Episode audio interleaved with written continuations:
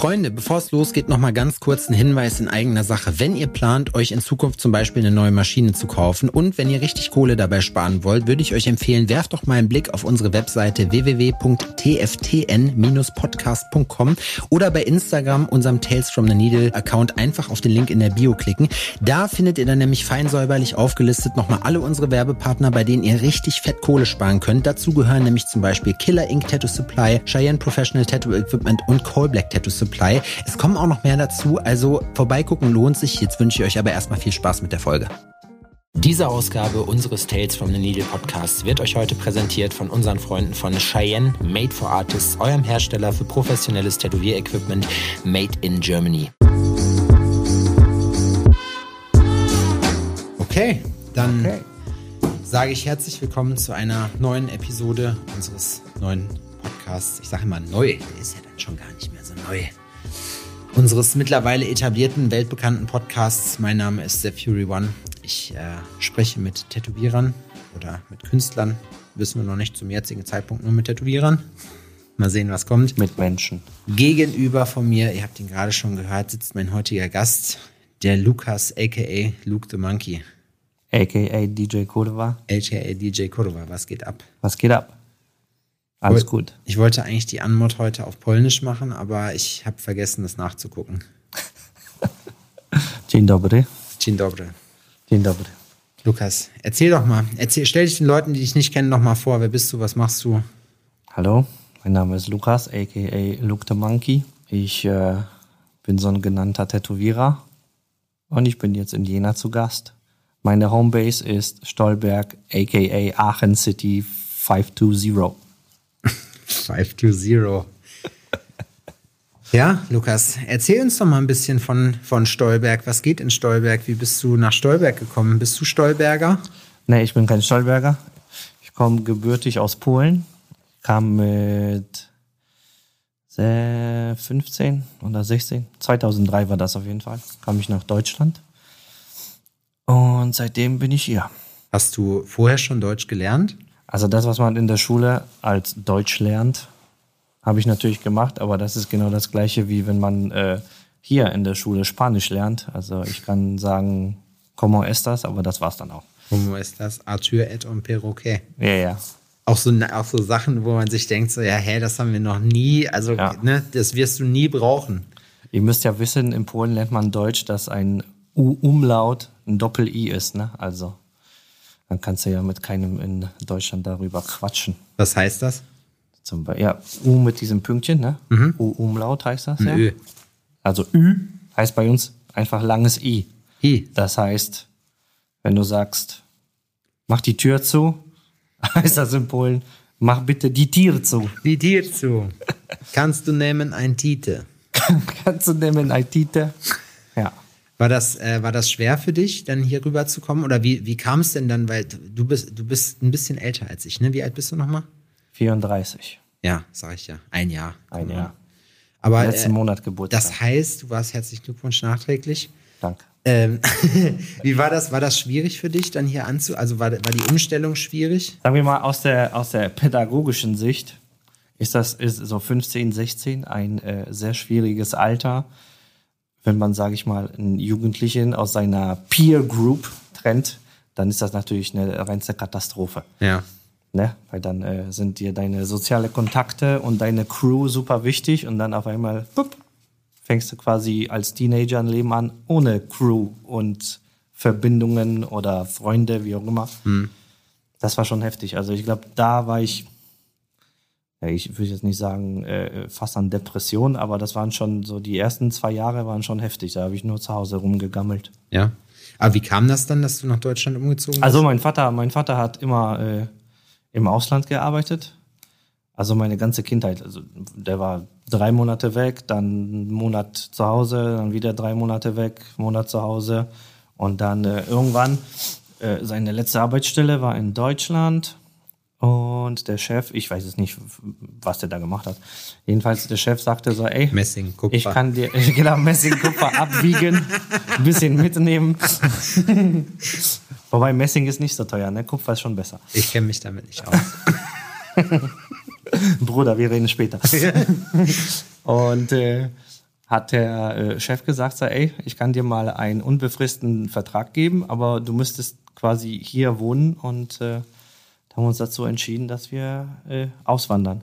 Das Gute ist ja, dass ich seit der Geburt deutsche Papiere habe.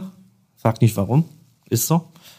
Und äh, deswegen war das äh, gar kein Problem, dann hier so gesehen äh, ein Leben anzufangen als Deutscher. Also ich habe eine deutsche Staatsangehörigkeit. In Polen existiere ich gar nicht. Echt? Ja. Ach krass, okay. Ja. Du hast gesagt, ich soll nicht fragen. Das interessiert Nein, nein, ich weiß nicht, ich erzähle dir das auch. Eigentlich ist das so, da wo ich herkomme, war um 1930 und auch früher, also früher war mein Dorf preußisch. Das heißt, mein Ur-Uropa war so gesehen dann Deutscher. Und die andere Hälfte war, glaube ich, ukrainisch oder so. Und so haben sich dann irgendwie die Großeltern kennengelernt oder Urgroßeltern. Und dann kam das ja irgendwie so, dass immer die Blutlinie mutterseits irgendwie weitergezogen wird. Das heißt, meine Mutter ist deutsch, so gesehen ihre Kinder, also ich und mein Bruder. Ja. Und ja, die Mutter von meiner Mutter, also meine Oma ist auch deutsch. Das hat sich ja irgendwie weiter durchgezogen durch äh, Generationen seit 1800. Und deswegen habe ich dann eine deutsche Staatsangehörigkeit. Abgefahren. Ja, total verrückt. Ich meine, gut, klar, ne, es ist ja auch EU-Ausland, also das heißt, das würde ja jetzt heutzutage erstmal, wer weiß, ne, das ist ja auch immer bis auf weiteres, bis sich ein Land so umentscheidet, dann doch bei dem ganzen Kram nicht mehr mitzumachen. Jetzt ist das EU. Als ich kam, da gab es noch äh. Grenzkontrollen. Richtig. Ne? Ja. Richtig. Ich ver ah, okay, krass. Ja. Ähm, und dann bist du halt mit 16 umgezogen und da warst dann erstmal zwei Jahre komplett lost. Wie war das dann? Also wie, wie hast du dich dann, wie hast du dich dann etabliert? Ich kann mich ja gar nicht erinnern, aber ich weiß, dass alles, was ich in der Schule in Polen als Deutsch gelernt habe, konntest du hier in Deutschland gar nicht gebrauchen. Das heißt, ne, in, in der Schule immer super Noten, denkst du dir so geil, ich bin der Geile in Deutsch und dann kommst du nach hier und dann merkst du schon sofort diesen Akzent, ne, in Aachen, hier äh, rheinischer geht's nicht. Ja. Und äh, hat ja überhaupt nicht funktioniert und da musste ich so gesehen Deutsch von vorne, äh, von vorne halt lernen. Das hat mir ja dann so ein bisschen Zeit geraubt. Aber ich muss ja sagen, äh, so diese ganze, sag ich mal, so humanistische Fächer, die liegen mir. Also ne, so Sprache und so humanistische Bereiche, da, da muss ich ja nichts Großartiges für tun. Das Ja. geht schnell rein. Ja, dafür, dass ich ja äh, aus Polen kam, dann haben die meine Zeugnisse gesehen und dachten sich so, okay, du bist zwar irgendwie gut, aber nein. Und dann äh, bin ich erstmal in der Hauptschule gelandet, in so einer sogenannten Förderklasse. Das heißt, in Polen war ich Klasse 8 oder so. Dann musste ich sie wiederholen, um Deutsch zu lernen.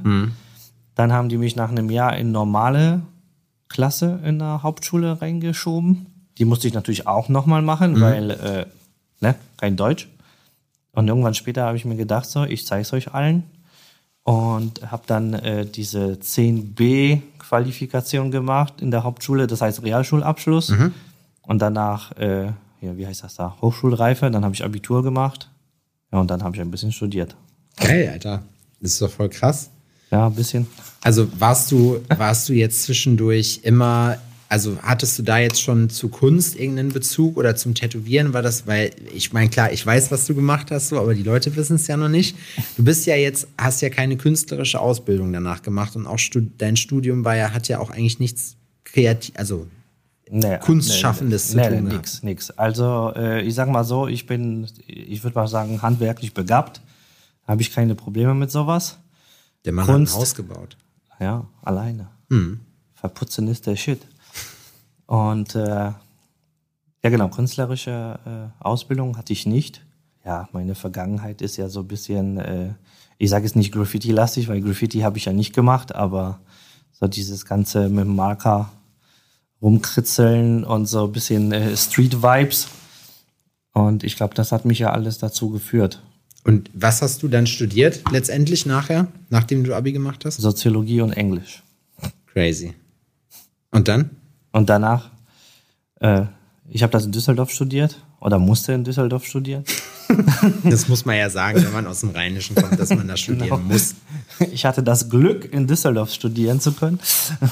Und äh, nee, ich habe das nur vier Semester durchgezogen, weil ich dann irgendwann dachte so, ey, eigentlich wollte ich was anderes machen, jetzt muss ich das durchziehen. Und am Ende lande ich als irgendein Dozent und unterrichte Menschen über irgendwelche Stichproben in tausend befragten Menschen und da hatte ich keinen Bock drauf. Und dann äh, habe ich aufgehört und während meines Studiums habe ich quasi im pädagogischen Bereich schon immer gearbeitet. Altersheim, Jugendheim, Kindergarten, Sonderschule, alles mitgemacht.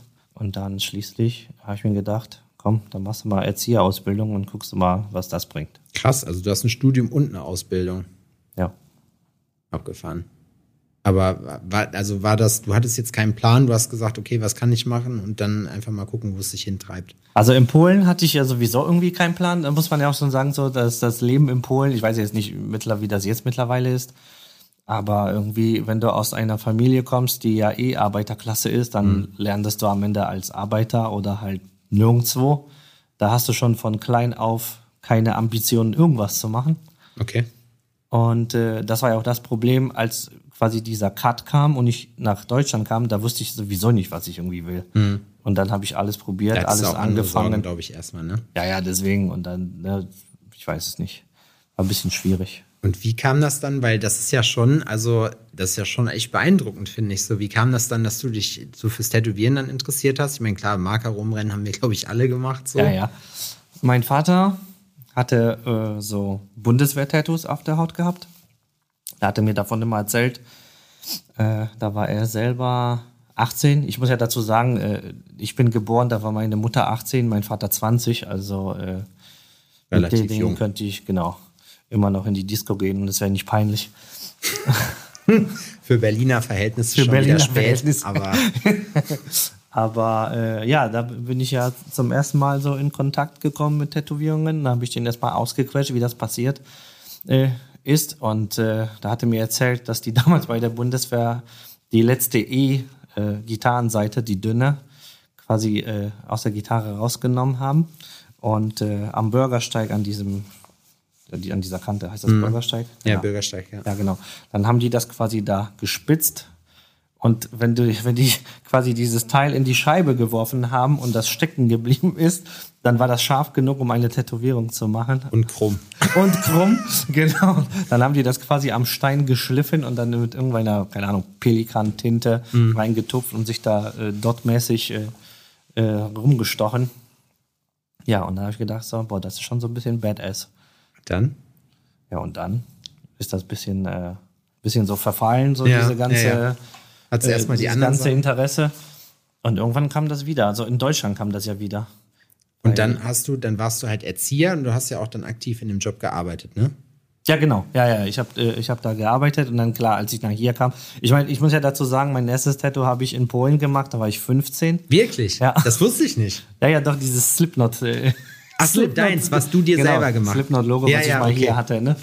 Äh, habe ich mit 15 gemacht. Da wollte ich meinen Eltern zeigen, dass ich das einfach mache. Und da gab es so einen Dorftätowierer, der das zu Hause gemacht hat.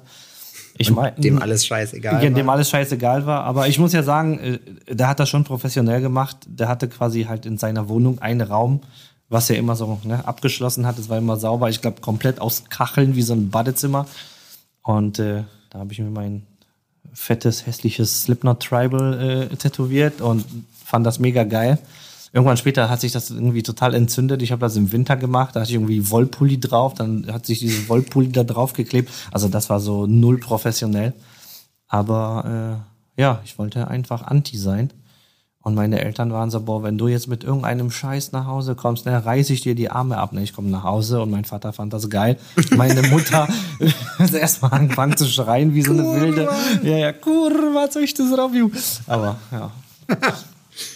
Und wie, wie bist du dann dazu gekommen, das selber zu machen? Oder weil du bist ja, ich muss ja sagen, ich habe dich ja kennengelernt, äh, als du in deiner, doch, das war, du warst vor, ich greife jetzt schon ein bisschen vor, aber das Bodyscript, wo du jetzt arbeitest, war auch dann, das war das erste, deine erste Berührung selber mit zu tätowieren. Okay. Ne, also, äh, bevor ich zu Bodyscript kam, wo ich jetzt bin, hatte ich eine Freundin, die sehr viel da beim Sinner rumgehangen ist. Und dann dementsprechend hatte man so ein bisschen Inputs auch über Tätowierungen und wie auch immer. Und äh, da habe ich mir auch ein paar Tattoos machen lassen und irgendwann irgendwie weckte ich so ein mega Interesse, dass ich das auch machen will. Ja, und dann kam das ja dazu. Aber wie das halt so immer ist, ne, eigentlich musst du immer reingehen mit Portfolio und fragen, ob die Bock haben. Aber wenn du so ein, so ein Typ bist, der sowieso irgendwie nicht ganz viel Selbstbewusstsein hat, da gehst du doch nicht einfach rein mit irgendeiner Mappe. Ne? Also du weißt ja, dass du nicht so krass malen kannst oder so. Und ich muss ja dazu sagen, äh, bei mir war das ja alles umgekehrt. Ich habe erst durchs Tätowieren malen gelernt, nicht umgekehrt. Okay, aber jeder, der deine Arbeit kennt, weiß ja auch, dass du echt äh, ein Brain bist, was das angeht. Ne? Also super saubere Sachen wirklich und ja, die Designs, die sind echt, die sind richtig geil. Ich bemühe mich. Und dann, okay, dann hast du dich beworben. Wie hast du dich dann beworben, wenn du keine Mappe hattest? Ja, das Ding war, war ich habe dann angefangen, mich fürs Tätowieren zu interessieren und einfach zu gucken, okay, wer ist jetzt so in Deutschland der Brain, wer mhm. ist der Brain für, weiß ich nicht, Lettering, wer ist wie auch immer. Und dann entwickelst du so eine kleine Mindmap im Kopf, wo gute Studios sind und wo nicht so gute Studios sind. Und dann habe ich ja meine Frau kennengelernt, ne, die Katja. Und äh, die wollte dann halt immer irgendwie so ein Fullsleeve haben, aber halt alle Tätowierer waren ihr einfach so zu krass traditional ne? Mhm. oder so zu, ich sag mal, brutal, ne? ja, so ja. zu flach. Und dann habe ich gesagt, ey, geh doch mal in Stolberg, da ist Karina. Äh, die kennt mich zwar nicht, aber du kannst sie fragen, weil ich weiß, dass die halt so girly Stuff macht und so, sag ich mal, verspielt. Mhm. Und dann äh, äh, hat die quasi mit ihr Kontakt aufgenommen und äh, einen Termin bekommen, damals auf der äh, Tattooing Explosion in Mönchengladbach. Und dann bin ich ja mitgegangen und dann habe irgendwann so aus Spaß gesagt, so, ey, frag die mal, ob die Bock hat irgendwie auf, äh, auf einen Lehrling oder so. Und dann äh, kam das irgendwie zustande. Da sagte Karina so, ey, bring mal irgendwie nächste Woche eine Mappe zu mir mhm. und dann gucken wir weiter. Ja, und so kam das. Und dann äh, habe irgendwie eine ganze Woche lang vorbereitet und geguckt, was ich irgendwie da bringen kann, was nicht.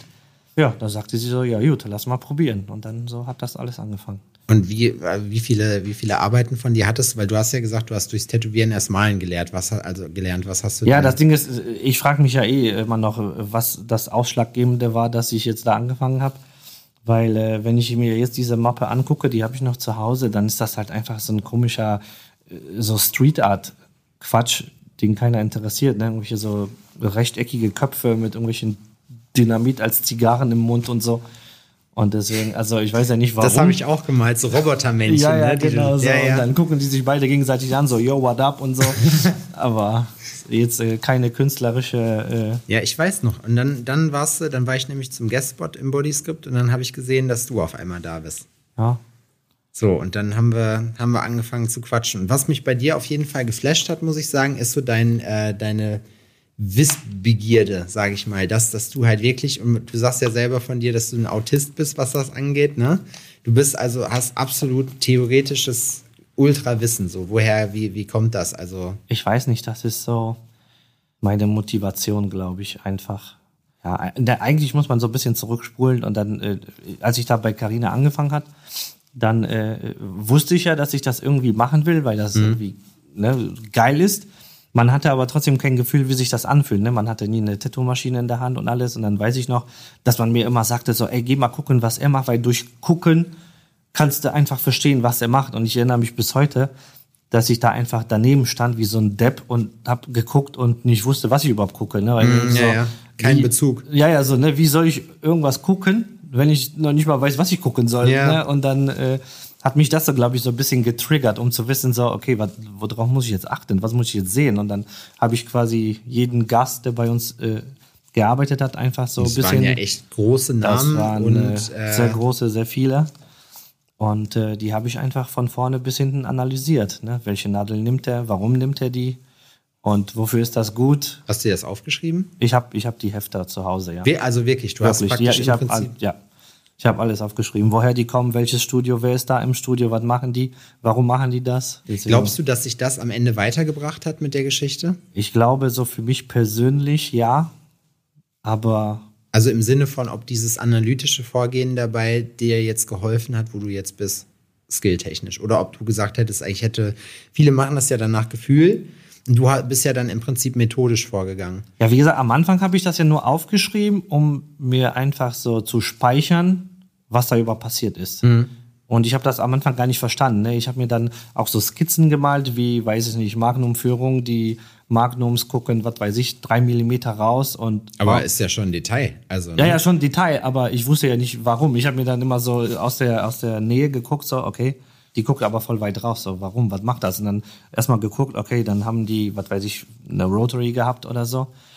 Und das versteckt sich, geht wieder raus und dann, was ist das? Ist das wie so ein Bleistift? Ne? Und wie tief geht das da rein? Dann habe ich angefangen, das so, so zu skizzieren, dass die Nadel sich so bewegt. Das heißt, wenn die irgendwie schnell aufgedreht ist, dann kriege ich Linien mit Magnum, aber langsam, da kriege ich Dots. Was kann ich damit machen? Mhm. Und so was. Ne? Also sowas habe ich mir dann alles notiert. Also hast du dann aber auch eher theoretisch erstmal dir probiert, das zu verstehen, bevor du praktisch dann in der Lage warst, die Praxis umzusetzen. Ja, genau. Also vorher so Informationen sammeln und irgendwann, äh, als ich dann quasi mein erstes Tattoo an mir selber gestanden habe. Was war's? Von Super Mario die Feder. Geil. Wieso? Wieso die? Ja, weil ich mir dachte, so ich probiere jetzt. Äh, damals hatte Karina äh, äh, mit Cheyenne, äh, dieser Cheyenne Hawk, glaube ich, mhm. heißt die. Genau, damit hat die gearbeitet und hatte eine Spule. Und dann habe ich gesagt so, ja, ich muss ja beides ausprobieren, ne, weil äh, das muss ich schon gucken. Und dann haben wir gesagt, okay, komm, zwei kleine Feder, wenn die jetzt mal kacke werden, dann kann man das immer noch covern. Aber man erkennt, was es ist, ja? Ja, und dann äh, habe ich eine Feder mit, äh, äh, mit Cheyenne gemacht, weiß ich noch, das war so ein Fünfer Liner oder so.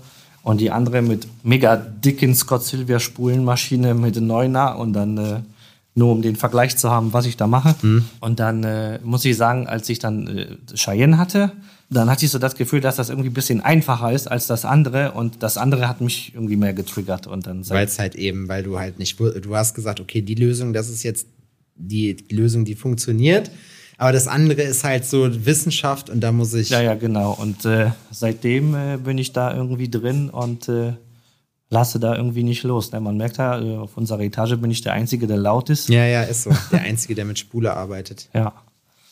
Aber bist du, also wie hast du danach dir auch selber mal eine Maschine gebaut? Hast du mal Spulen gewickelt oder so? Also so auch den wirklich technischen Teil gemacht? Also äh, am Anfang hatte ich ja eh keine. Karina hat mir mal eine Maschine äh, äh geschenkt. Mhm. Also, oder was heißt geschenkt? Ausgeliehen für mhm. die ersten Tattoos. Aber äh, wie gesagt, ich konnte ja sowieso nicht verstehen, was da eigentlich passiert. Und äh, so eine Maschine ausgebaut habe ich erst tatsächlich vor zwei Jahren oder so. Ja. Bis dato habe ich mich da irgendwie gar nicht damit beschäftigt, außer nur zu gucken, wie das funktioniert, warum das so funktioniert und dann so zu gucken, ne, irgendwie wie weh das tut oder mhm. nicht weh und ja. wie auch immer. Was ist deine Lieblingsmaschine bis jetzt gewesen? Ich habe mehrere. Ich habe immer mein Kofferchen dabei. Alle lachen mich aus. Und im Koffer sind neun Maschinen und die benutze ich alle. Ja. Also, das ist so. Und nach und also ich sag mal so, meine erste Maschine war äh, die äh, Liner von Scott Silvia. Mhm. Die habe ich äh, auch auf der Ink Explosion gekauft. Von ihm selber? Ne, der war nicht da. Der war nicht da. Aber Magic Moon war, glaube ich, da. Okay. Und die hatten das. Und da weiß ich noch, da habe ich das ganze Jahr irgendwie äh, die ganzen Tische und alles von den äh, Guest Artists sauber gemacht und von den 5 Euro, was ich dafür bekommen habe, habe ich das alles gespart und mir meine erste Maschine gekauft. Habt ihr auch so gemacht, ne? Als, als Vergütungsmodell? Ja, ja. Also äh, ich sage jetzt nicht, dass äh, die Ausbildung unfassbar oldschool war, aber es war schon anders. Glaubst du, das ist besser, wenn das so, wenn man es auf die Art und Weise lernt, als wenn man das so, sage ich mal, super modern macht und nein, du, es ist alles ganz toll und bitte überarbeite dich nicht? Nee, also nein. Ich sehe das so aus zwei Standpunkten und einerseits denke ich mir so, wir leben in modernen Zeiten und jeder Idiot kann sich eine Maschine kaufen. Ist so. Und jeder kann einfach anfangen, Tätowierer zu werden. 20 Euro Gewerbeschein bist du auf einmal Tätowierer. Ja. Aber Zumindest. Zum, ja, ja, ne, so, so auf äh, deutschen legalen Wege. Aber ich finde, dazu gehört halt einfach viel mehr und man muss ja auch alle anderen Aspekte sehen. Und ich finde, wenn jemand sich bereit erklärt, dazu dir das beizubringen, dann ist das schon ein mega Luxus, ne? Weil so wie, wie du das halt immer sagst, du kannst einfach, wenn du das kannst, dann kannst du überall auf der Welt arbeiten und weißt du, dieses ein oder zwei Jahre so ein bisschen, sag ich mal, Scheiße fressen, das tut ja nicht weh. Ist so. Ne? Man, also, ja, man am Ende, man wird ja nicht gezwungen, dir wird ja nicht der Pass weggenommen, du wirst in ein dunkles ja. Kellerverlies geschmissen, sondern du kommst ja jeden Tag freiwillig hin und du weißt ja, worauf du dich einlässt. Ja, ja, deswegen. Und wenn du einfach so diese Motivation hast, einfach alle Facetten kennenzulernen, komm es, weiß ich nicht, äh, Führung schrubben und sauber machen. ist total ätzend. Da bist du der Letzte, der im Studio dann noch 20 Führungen sauber macht und wartet, bis dieser Sterilisator fertig ist und dann bist du um Mitternacht nach Hause und dann, aber ist ja auch so. Jetzt kannst du halt Führungen sauber machen. Aber machst du, nimmst du äh, noch Metallgriffe? Naja, als diese ganze Plastiksache kam, äh, habe ich das äh, versucht. Eigentlich finde ich das total doof, ne? weil diese, diese Spitzen, die werden so warm und dann ist die Nadel langsamer. Mhm. Deswegen eigentlich würde ich gerne lieber zum Metall wieder zurück, aber ich habe keine Lust mehr, das sauber zu machen. Ja. Und dann hatte ich eine Lösung gehabt von äh, Black Claw, die haben ja diese Kork, Kork Aluminiumführungen gehabt. Die aber jetzt sind die nicht mehr. verboten. Ja, ha? Die ja ich genau, die aber hast du mir verboten, weil die sind ja noch lauter als alles andere. Man muss dazu sagen, Lukas kam an. Ich meine, wir kennen uns ja wirklich auch schon ewig. Das sind ein paar Jährchen, ne? Ja. Fünf, sechs, sieben Jahre. Irgendwie so. 2015 sind was? Sieben? Sieben. Ja, sieben Jahre. Abgefahren. So, Lukas auf jeden Fall Familie. So, auf jeden Fall kam Lukas dann an zu Downtown zum Gasttätowieren und hat halt diese Black Claw Maschinen dabei und die Spule. Und man muss sagen, wie gesagt, eine Spule ist ja sowieso immer so eine Geschichte, die hört man heutzutage noch selten. Marci arbeitet auch nochmal mit Spule. Deswegen geht das noch, aber diese Black Claw Griffe, die waren derartig laut, dass ich echt gedacht habe, ich mir, mir knallt gleich irgendwas im Hirn durch und ich laufe amok und erwürg alle. Ohne Scheiß, das war wirklich, das war so ein unangenehmer Ton. Das habe ich auch Marci gesagt. Ich habe Marci, bevor der bei mir angefangen hat, habe ich gesagt, ab dem Punkt, wo du fest bei Downtown arbeitest, wirst du Folgendes machen. Du wirst mir deine ganzen Black Claw Griffstücke geben und die werden wir feierlich draußen auf dem Marktplatz verbrennen. Weil ich sag, das ist einfach, das ist, das ist Terrorismus, Alter, was die da produziert haben.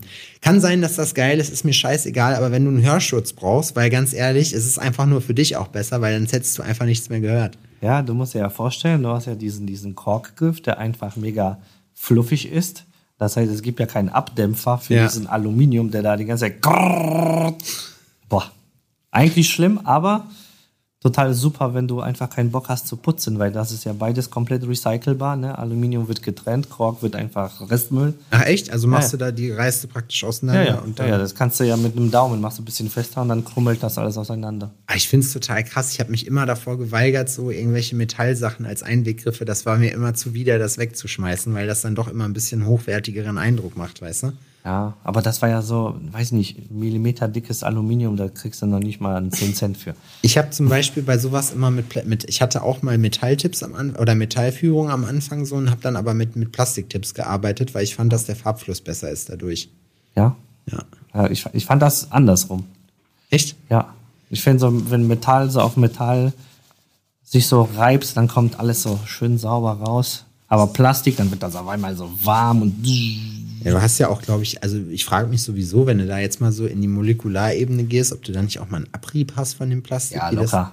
Easy schon, schon. ne? Mikroplastik, aber genauso wie Metall, da hast du hundertprozentig irgendwelche Zinkkacke oder was auch immer da, ne? Weil die Nadel äh, schrubbt sich ab. Ja. Ja, ja, stimmt. Nico Hurtado hatte mir das mal erzählt. Der hat, glaube ich, von Randy Engelhardt irgendwann eine, äh, so eine goldene Nadel gekriegt, wo er P. Diddy mit, äh, mit tätowiert hat. Dann die Story ging, ging mal rum und dann habe ich ihn gefragt, als ich da zu Gast war. Und er hatte dann gesagt, also ja, das ist im Prinzip kompletter Blödsinn gewesen, weil das ist halt nur gelaced damit, also praktisch beschichtet und das ist sofort weg. Ja, ja. Also Ja, das ja, ist halt so, das macht halt gar keinen Sinn eigentlich. Das ist eher so ein Gimmick, ne? So umsonst Arbeit. Ja, das, genau, das, was du erzählen hast hinterher. Werbung. So, Freunde, ich möchte euch nochmal dran erinnern, dass es einen kleinen Deal für euch gibt. Und zwar bekommt ihr bei Cheyenne Professional Tattoo Equipment im Online-Shop auf www.cheyennetattoo.com 10% auf eure komplette Erstbestellung. Also alles. Wenn ihr euch jetzt eine Maschine kauft, wenn ihr euch noch Module kauft und so weiter und so fort, kriegt ihr das alles dann 10% günstiger mit dem Code TAILS 10. Da bekommt ihr nicht nur die geilen Maschinen, die wir jetzt äh, beim letzten Mal schon ein paar Mal vorgestellt hatten, die Solnova Unlimited, die ich euch sehr empfehlen kann, die ich auch schon seit längerem in Benutzung habe, sondern ihr kriegt bei Cheyenne auch Module. Und das Geile an den Modulen von Cheyenne ist, dass ihr die in drei verschiedenen Sorten bekommt. Ihr habt einmal die Craft Cartridges, die sind jetzt, sage ich mal so, die Budget-Variante, wenn man Cheyenne-Qualität möchte. Dann gibt es die Safety Cartridges, das sind die, die ihr wahrscheinlich auch schon mal benutzt habt oder auch äh, am meisten bis jetzt gesehen habt. Die haben eine Sicherheitsmembran drin, dass keine Farbe zurück in die Maschine läuft. Die sind made in Germany, das ist richtig cool. Ich kann auch jedem empfehlen, euch mal die Fertigung anzugucken. Das ist wirklich echt super interessant. Ne? Werden in Berlin oben hergestellt. Ist auf jeden Fall wild, was man da sieht. Und richtig geil, was ihr nirgendwo anders bekommt, sind die sogenannten Capillary-Module. Ihr fragt euch, Josep, was zum Teufel sind die Capillary-Module? Diese Capillary-Module, jetzt habe ich das so oft hintereinander gesagt, haben eine Schnecke sozusagen im Tipp drin, die noch mehr Farbe aufnehmen kann. Und damit könnt ihr bis zu zehnmal längere Linien ziehen zum Beispiel. Das gibt's für Magnums, das gibt's aber auch für Liner. Und ich kann euch sagen, ich benutze die Liner sehr, sehr gerne, gerade für Letterings und wenn man längere Linien ziehen muss, wirklich perfekt. Die 10% Discount bekommt ihr auf eure Erstbestellung im Cheyenne Online-Shop auf cheyennetattoo.com. Alle weiteren Infos dazu bekommt ihr in den Show Notes beziehungsweise in der Folgenbeschreibung oder auf unserer Instagram-Seite, wenn ihr da auf den Link in der Bio klickt. 10% Discount mit dem Code TAILS10 auf CheyenneTattoo.com für Cheyenne Professional Tattoo Equipment Freunde. Wenn das kein Angebot ist, ich weiß es doch auch nicht. Werbung Ende. Hast du, ähm, wie bist denn du eigentlich so bei deinem Stil? Der ist ja schon, du machst ja alles eigentlich, ne?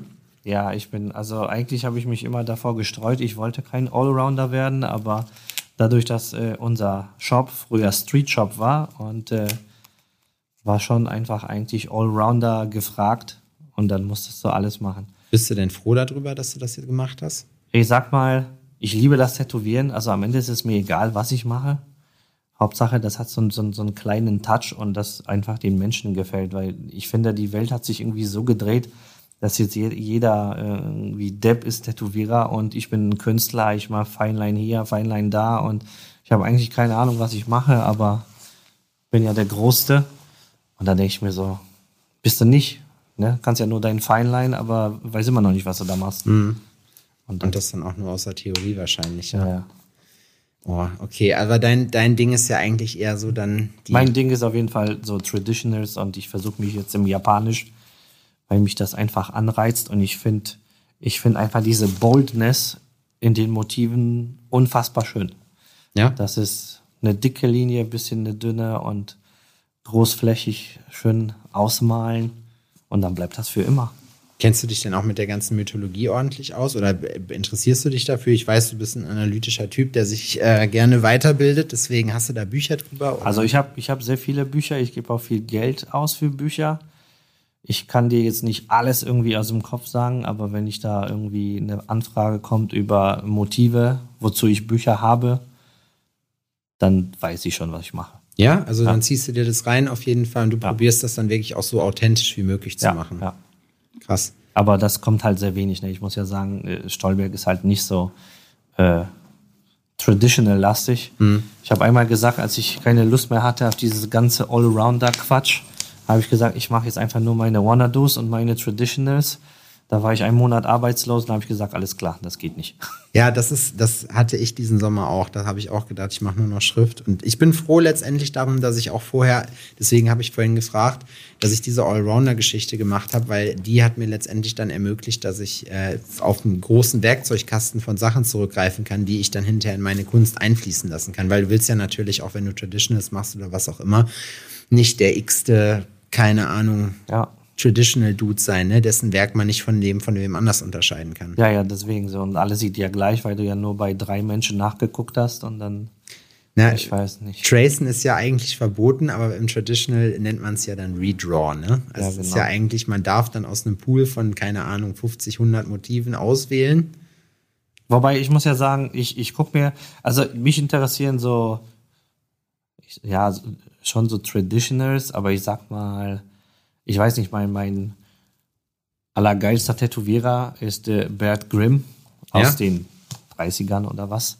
Und ich fand einfach so, das, was er gemalt hat, war einfach übertrieben bold. Und manchmal nehme ich mir einfach so seine Motive und mache die einfach neu oder anders. Dann ist das natürlich kein Bert Grimm, aber ich meine, wenn du so Original Bert Grimm heute nachmachst, dann würde jeder sagen, was du besoffen oder? Ne? Weil was, das sieht ja nicht schön aus.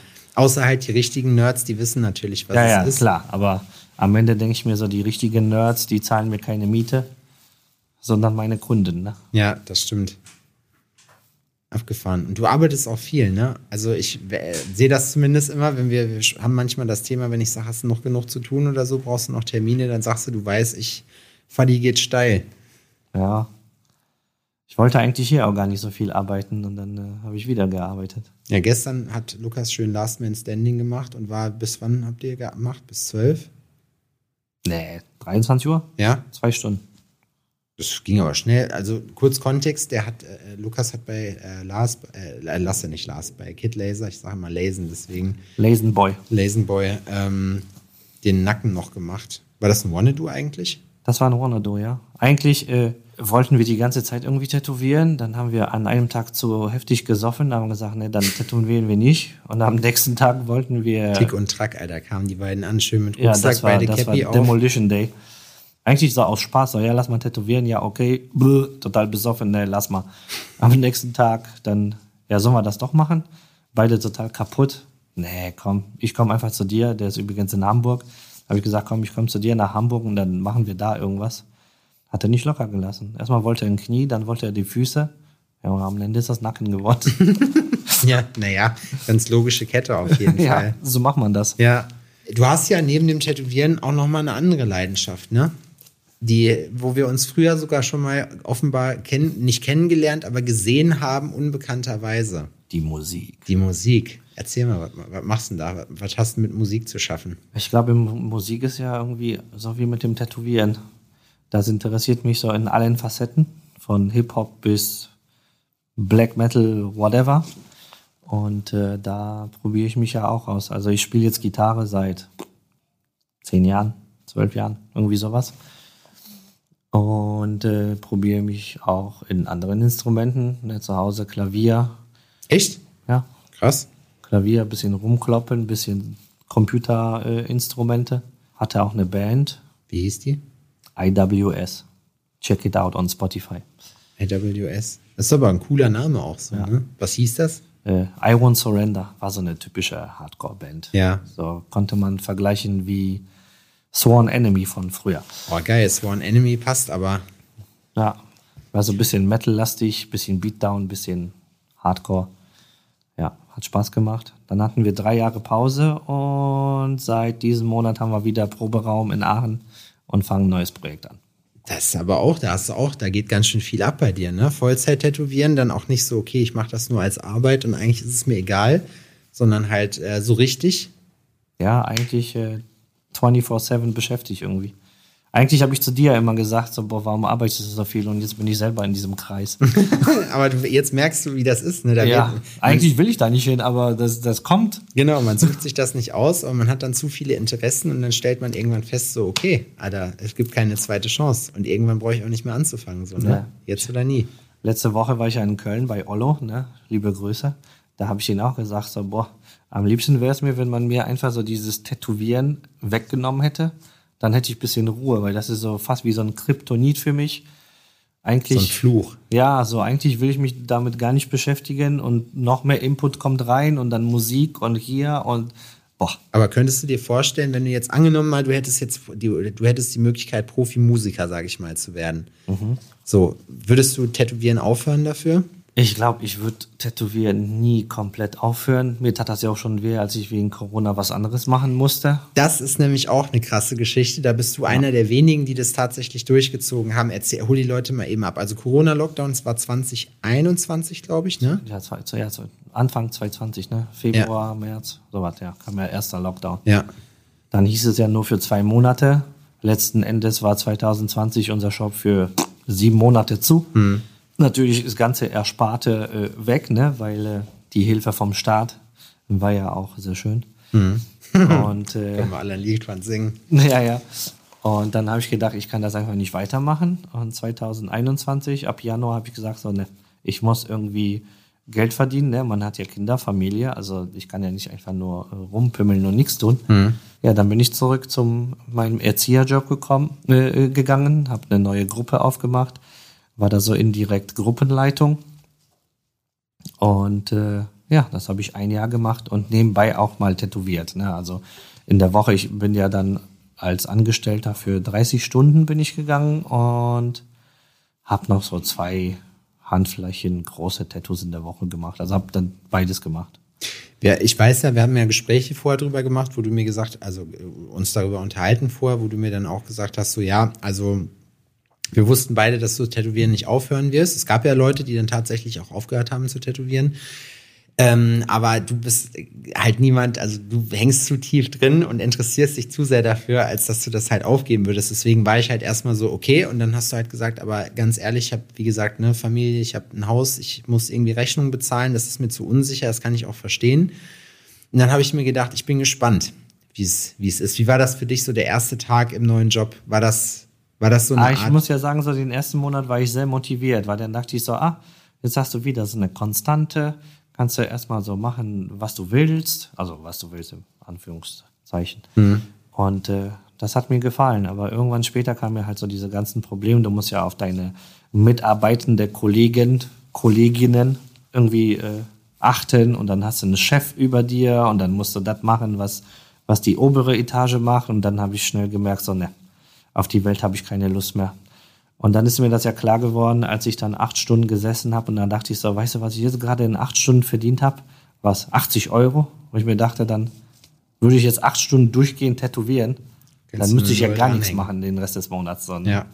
Und dann war, ne, dann habe ich gedacht, so, ist anstrengend, das Selbstständige, aber immer noch besser als alles andere. Ist so, ne? Weil da hast du es selber in der Hand und ich glaube auch generell angestellt sein, da ist ja nichts gegen einzuwenden, so, ne? Nur, es gibt ja auch Tätowierer, die angestellt sind. Ja, aber ja. Es, es ist halt so, also mir würde das auch fehlen, auch diese Selbstbestimmtheit, auch dass man auf seinen Urlaub angewiesen ist, um mal irgendwo hinzugehen. Ne? Du Ja. kannst, wir, wir sind das gewohnt, ja, komm mal rum, ja, nächste Woche hätte ich Zeit, ja gut, dann bist du halt da, ne? Ja, ja. Und wie ist dir dann klar geworden oder nach welcher Zeit, dass das dann nichts ist? Weil ich weiß, dass du dann gesagt hast, okay, also ich als Recap, dann meintest du ja, okay, dann kann ich jetzt das Tätowieren sozusagen von diesem Kommerz abkoppeln. Dann ist das halt das, was ich gerne mache, wo ich halt aber sagen kann, ich bin auf die Kohle nicht angewiesen so und ich kann halt wirklich nur noch die Kunst machen. Und ich habe dann noch zu dir gesagt, das weiß ich noch, ja, aber stell dir nicht vor, dass du bei einem normalen 9-to-5-Job äh, halt immer noch die Ressourcen hast. Ja, ja. Da hast du abends auch keinen Bock mehr, wenn du Ja. nach Hause kommst. Deswegen, das war das ja auch so. Ich habe das ja zwar gesagt, ne, und dann, äh, das war noch so ein sehr romantischer Gedanke, dass äh, das so funktionieren wird, aber dann habe ich ja gemerkt, so, ja klar, ne, äh, nach äh, acht Stunden äh, in der Kita mal nochmal irgendwie in Wanadu bis Mitternacht und dann, dann bist du einfach nur kaputt. Oder ne, du hast einfach so nicht die Kapazität im Kopf, um dir da irgendwas auszudenken. Und dementsprechend hattest du ja auch keinen Input gehabt. Und dementsprechend hattest du ja auch keine Menschen, die irgendwas wollten. Und das war irgendwie so eine, so eine kleine Kette, ne? so eine Reaktionskette. Ich hatte auch Wochen, da habe ich ja nichts tätowiert, weil äh, es kam ja auch nichts rein. Ne? Ich habe ja gesagt, ich will jetzt zwar, ne, so wie du sagst, ich bin da darauf nicht angewiesen, deswegen mache ich nur Traditionals und ich hatte halt keine. Und, Ja. dann, und dann kam das ja wieder so, okay, dann zwei Monate nichts gemacht, nur quasi den 9-to-5-Job. Und dann dachte ich so, ne, ich, ich vermisse das schon irgendwie so. Meine Hand wird so, so still und ich muss da wieder zurück und dann hat sich das wieder alles zusammengefügt. Wobei das ist ja auch das auch, was ich äh, sage, ne, so am liebsten hätte ich so wieder so ein bisschen am, an der Uhr zurückgedreht und hätte mir gewünscht, dass mir das keiner gezeigt hätte, wie das Tätowieren geht. Dann hätte ich auch jetzt nichts vermisst. Weil das ist schon anstrengend. Also ich, boah. Ja, aber es ist ja, ich meine, guck, wo es uns hingebracht hat. Wir Ja, sitzen klar. hier, ne? Wir Ja. haben eine gute Zeit gehabt, so, und das alles nur wegen Tätowieren. Ja, da, wie gesagt, das ist ja schon cool, ne? Aber ich weiß ja noch, als ich angefangen habe, hatte ich einen romantischen Gedanken, so, boah, total geil, ich sitze im Tattoo-Studio, ich mal einfach irgendwas und dann tätowiere ich das jemanden und dann hast du einfach Spaß. Und dann kommt BAM, Deutschland, Finanzamt, BAM, Ordnungsamt, BAM, dies, hier Versicherung, da Versicherung, Versicherung über Versicherung und dann ab dem Zeitpunkt ist meine Romantik dann verschwunden im Tätowieren. Ja, das ist leider in Deutschland das Problem. Da wirst du recht schnell von der Realität eingeholt und die machen einem so ein bisschen, vermiesen einem den Spaß am Selbstständigsein, ne? Ja. Mit allen Regularien, was es so gibt, mit allen Sachen, die man beachten muss, der ganzen Verwaltung, des Verwaltungs, also der Verwaltung wegen so, weißt du, einfach nur, weil man den Eindruck hat, okay, Ja. das ist einfach eine Arbeitsbeschaffungsmaßnahme. Deswegen, das ist irgendwie total doof ist einfach, dass du, wenn du Selbstständiger bist, also One-Man-Show, bist du quasi genauso gleichgestellt wie eine große Autofirma Ja, mit ja. 10.000 Mitarbeitern. Ja. Ne? Und da denkst du so, ja, wo ist denn hier die Gerechtigkeit? Da kannst du nicht zum Beispiel sagen, so, ey, ich bewege mich in meinem kleinen Umsatzbereich und dann habe ich dann, sage ich mal, ein angenehmes Leben. Aber sobald du diesen großen Teufelskreis überschreitest, dann bist du schon so drin, da kannst du nicht mehr zurück und sagen so, okay, dieses Jahr setze ich nicht, was weiß ich, eine Million Euro um, sondern nur 10.000. Dann bist du ja schon direkt am Arsch. Du zahlst trotzdem. Ja. Das ist eben das Problem, ja. Ja. Und das haben viele Leute während Corona eigentlich auch mitgekriegt. Wie war das, als du deine Kündigung abgegeben hast? Wie hast du dich gefühlt danach? Sehr gut. Ja? Aber ich hatte auch keine Lust. Das war tatsächlich zwölf, zwölf Monate habe ich mitgemacht und das war mir genug. Wie lange hat die Kündigungsfrist? Vier Wochen. Ja, Vier geht Wochen, ja. also einen Monat, ja. Und die hast du auch durchgezogen. Ja, ja, die habe ich durchgezogen. Also äh, wenn ich dann mal irgendwas aufhöre, dann äh, kein böses Blut und alles. Warum also auch? ich mache einfach professionell weiter, was da zu tun ist und dann gehe ich. So habe ich dich auch kennengelernt, auf jeden Fall. Und jetzt hast du, äh, also bist du, hast du jetzt noch so Bestrebungen dazu, das jetzt noch weiter auszubauen mit dem Tätowieren, dass du jetzt irgendwie sagst, keine Ahnung, du willst die mehr reisen, mehr Guestspots machen, mehr Conventions vielleicht, dich mal so im, im Ausland umgucken? Also ich muss ja sagen, wir sind jetzt seit Corona Private Shop, und nicht mehr Street Shop. Und da muss ich sagen, mir fehlt das. Also so Private Shop ist nichts für mich. Also ich brauche Leute, ich brauche Action, ich brauche einfach so ein bisschen Quatschen und äh, dann kann ich auch von mir aus auch zwölf Stunden tätowieren. Aber wenn ich da alleine im Studio bin und zehn Stunden da, weiß ich nicht, Radio höre und also ne, das ist mir dann zu langweilig. Da, da vereinsame ich und dann kann ich mich über nichts unterhalten oder sage ich mal so fachmännisch unterhalten, weil das ist ja das, was mich immer noch triggert. Also wenn ich mit Tätowierern arbeite, dann will ich über Tattoos reden und nicht über, keine Ahnung, mein Kind hat heute wieder Durchfall oder so. Ja. Bestrebungen. Ja, ich habe mal überlegt, ob ich vielleicht irgendwo im Wald, wir sind jetzt äh, Richtung Wald ausgezogen, wir haben in Aachen gelebt, jetzt äh, wohnen wir in der Eifel. Und dann habe ich mir gedacht, vielleicht mache ich da irgendwas Kleines für mich, aber wie gesagt, da ich ja dieses Private nicht so mag, dann weiß ich, dass das irgendwie so ein Untergang wäre. Also gucke ich mal, dass ich äh, vielleicht ein bisschen mehr reise, wenn die Frau das erlaubt.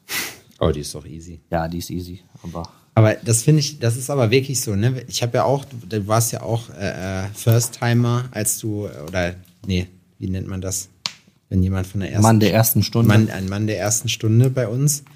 Äh, und das muss ich schon sagen, wir haben ja damals wirklich so einmal im Monat einen Gast gehabt oder so. Und das war dann schon, du bist dann schon, machst dann alleine dein Ding, das ist cool irgendwie, ne? Du hast, also, das war auch echt nett, aber im Großen und Ganzen war es dann halt auch so, du brauchst auch Input und komplett alleine, das macht dann auch keinen Bock. Also ich feiere das dann jetzt auch schon mehr, wenn es halt, es ist Ja. auch manchmal stressig so, ne? Aber Ja, total. es ist ja auch nicht immer so. Es sind ja auch nicht immer alle da. Dann hat man auch mal Tage, wo es ruhiger ist, aber es ist halt immer ein Wechsel. Und wenn du jetzt nur alleine bist, kommt halt auch niemand. Ja, ja, deswegen, so, ein- so, ein, so ein schöner Mix wäre schon, schon nice, ne? Aber klar, jede Woche ein anderer Gast, da, da hast du ja auch keine Ruhe, ne? Da pennst du nicht, hast du nur vielleicht einen Sonntag für dich.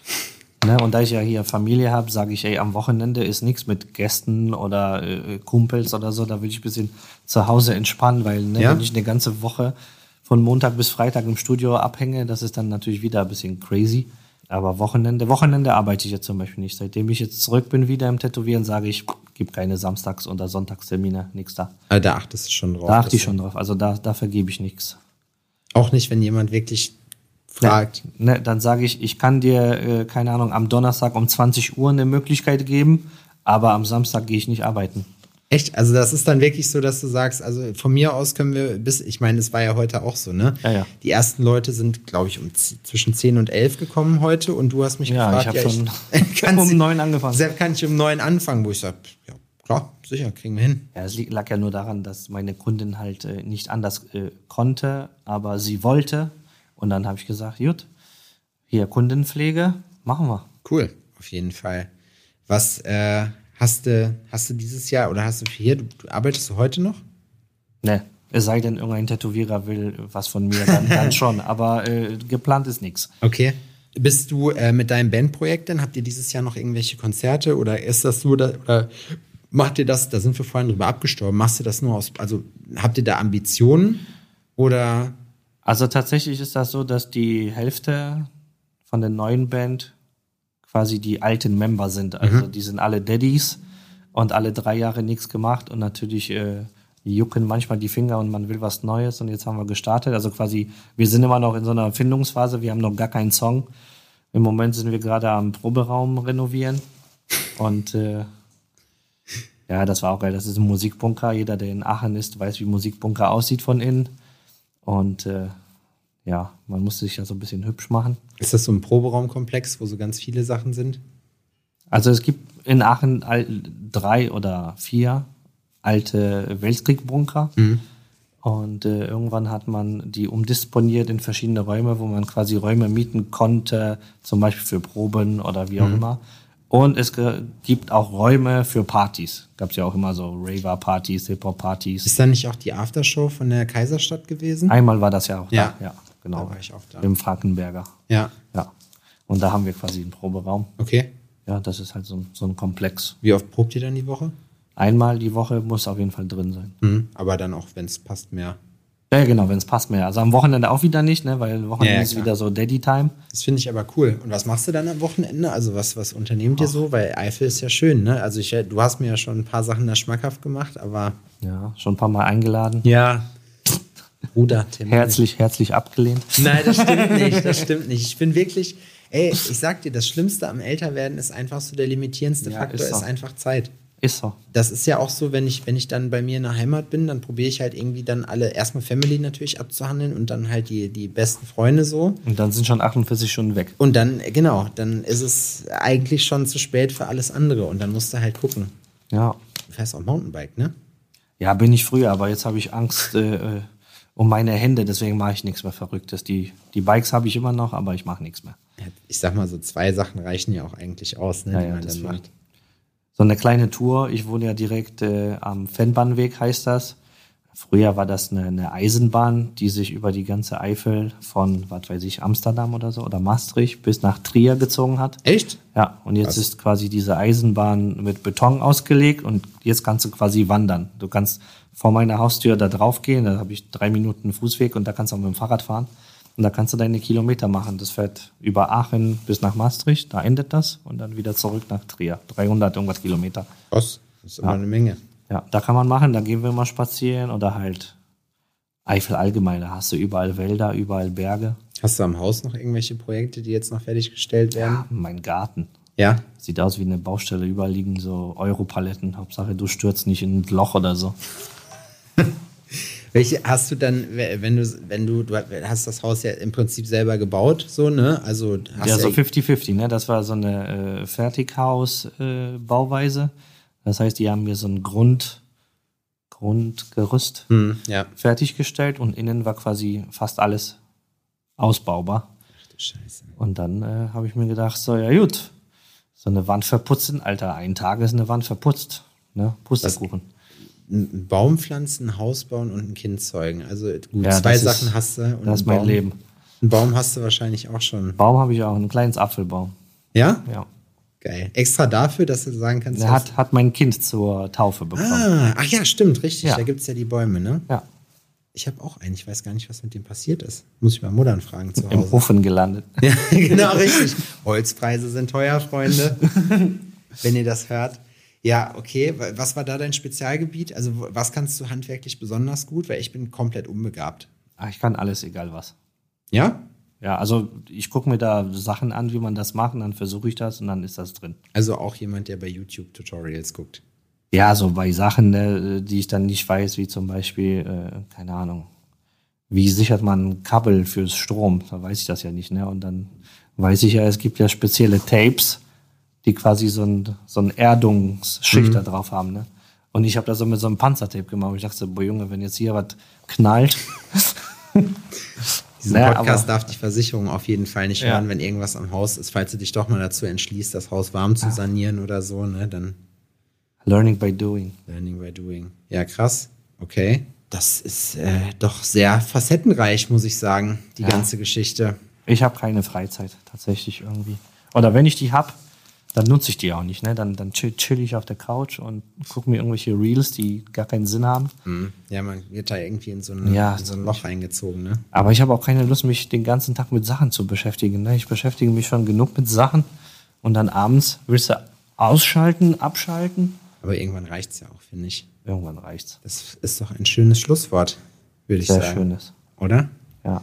Wir haben es bis jetzt immer so gemacht und ich verwende da immer dieselben Worte, aber es ist halt so, ähm, dass wir die Gäste, die, wenn du möchtest, kannst du noch ein paar Worte loswerden, noch jemanden grüßen. Hallo an alle meine Freunde, die ich Freunde äh, nennen darf, Die du duzen darfst. die ich duzen darf, genau. Euer Geld kriegt ihr noch. genau. Gut, war euer Geld kriegt ihr noch. Ich bin dran. Ich bin dran. Ähm, und dann erzähl den Leuten doch mal, wie die dich auf Instagram finden und ähm, auch auf Spotify. Lukas Playlisten lohnen sich, das kann ich sagen.